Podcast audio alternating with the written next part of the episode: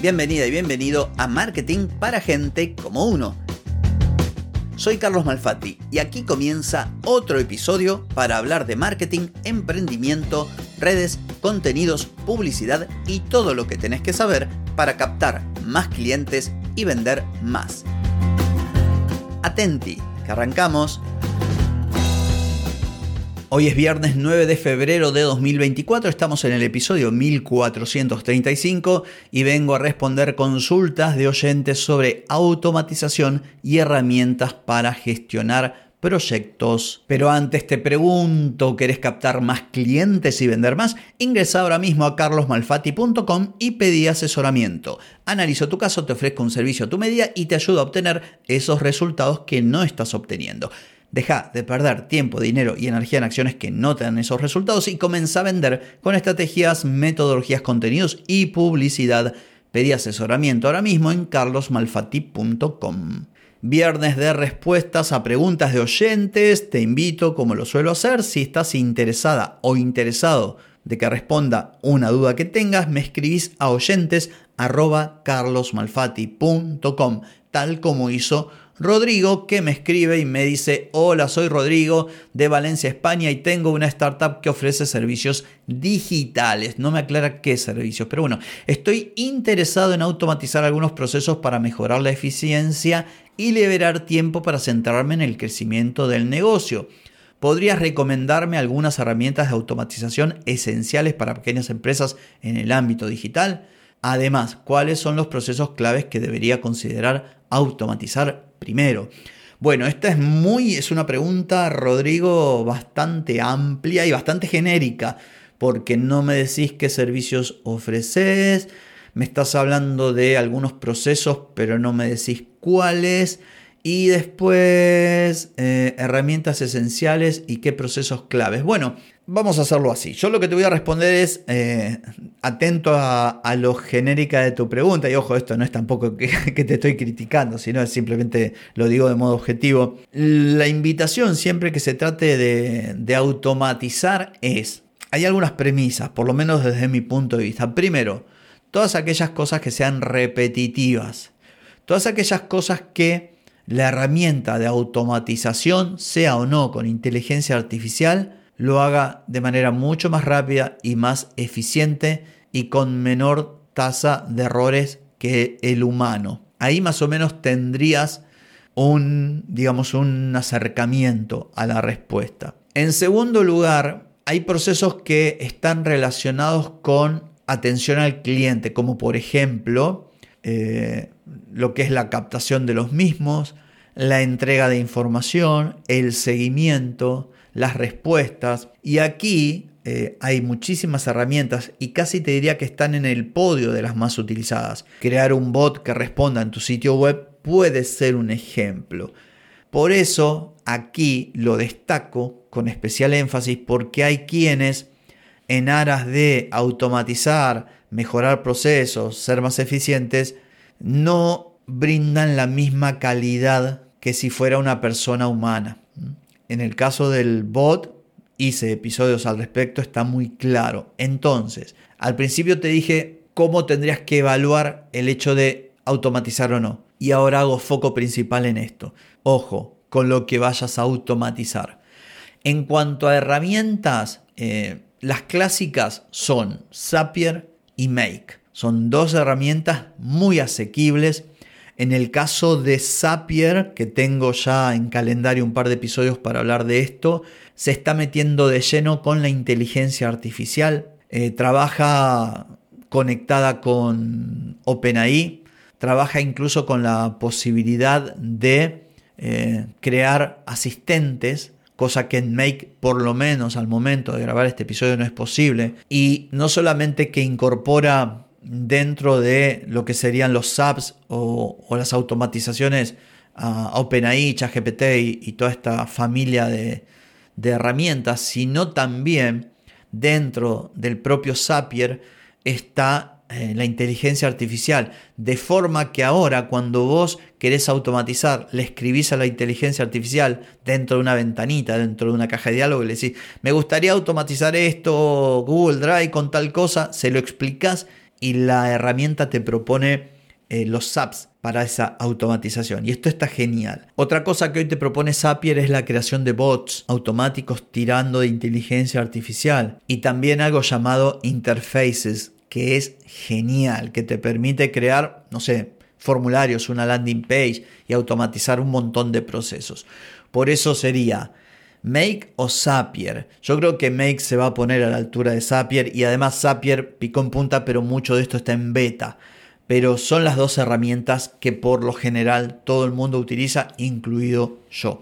Así que espero haberte respondido. Sé que no he podido ir en profundidad con ejemplos concretos, pero bueno, tu pregunta era medio genérica. Yo te expliqué así en general cómo decidir qué proceso automatizar, a qué prestarle atención y dónde no cometer errores y qué herramienta utilizar.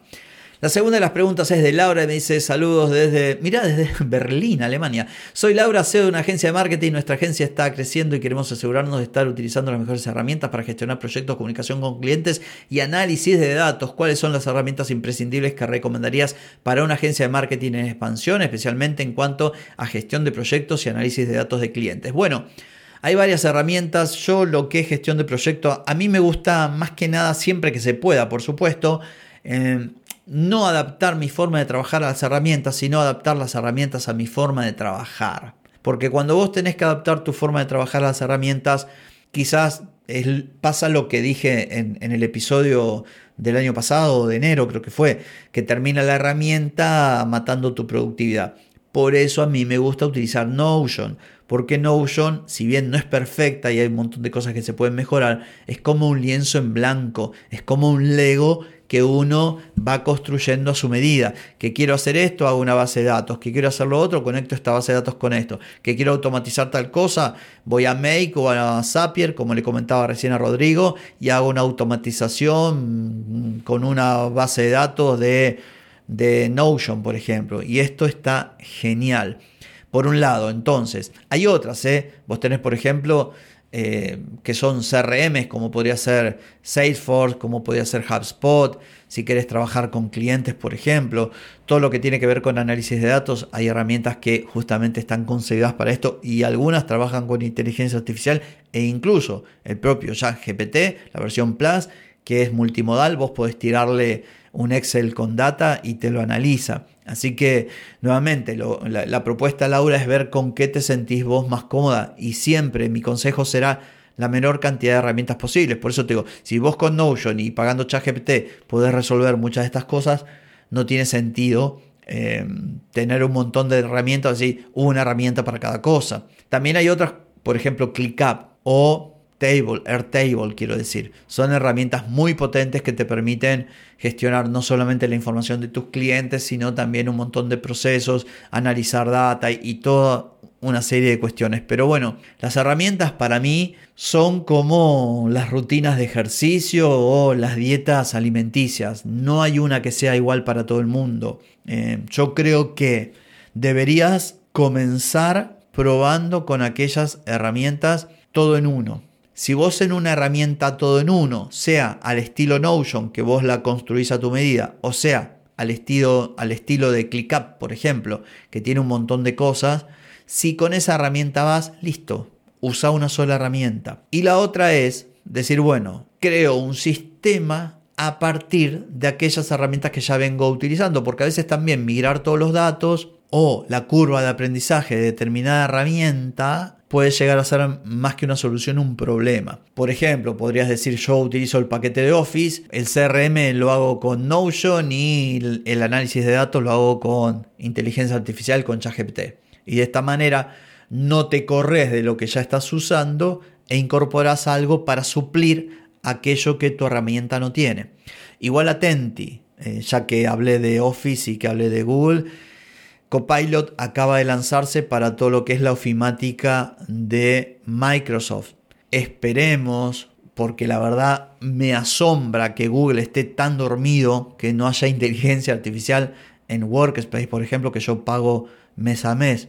Imagino que no va a pasar mucho tiempo hasta que integre inteligencia artificial y todo lo que hoy estamos usando puede llegar a cambiar, porque si nosotros el software que venimos utilizando durante años Adicionalmente, se le mete una capa de inteligencia artificial, que mucho de esto que vos me preguntaste lo vamos a poder hacer de forma nativa, listo, ya está. ¿Para qué voy a salir a buscar una herramienta si ya la tengo incluida? Así que ese es otro consejo para cerrar que te daría. Fíjate, no te muevas mucho. Todo esto está cambiando. En los próximos meses los grandes jugadores van a incorporar inteligencia artificial y un montón de funcionalidades. Consecuencia de ello, tal vez no tengamos que ir hacia otras herramientas que hoy están de moda. Así que atente. En fin, espero que esta respuesta haya sido de utilidad para vos, Rodrigo, para vos, Laura, y para vos que me estás escuchando. Y no tengo más que decir por hoy, ni tampoco por mañana, porque es sábado. Desenchufa, descansa, pasa lo lindo, que el lunes nos volvemos a encontrar. Chau, chau.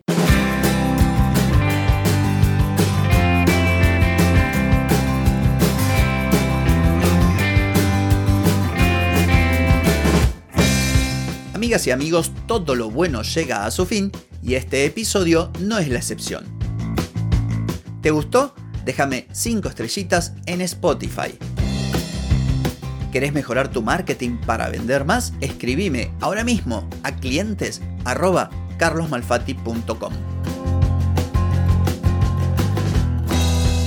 Hey, ponete en acción, que el tiempo, el tiempo no perdona.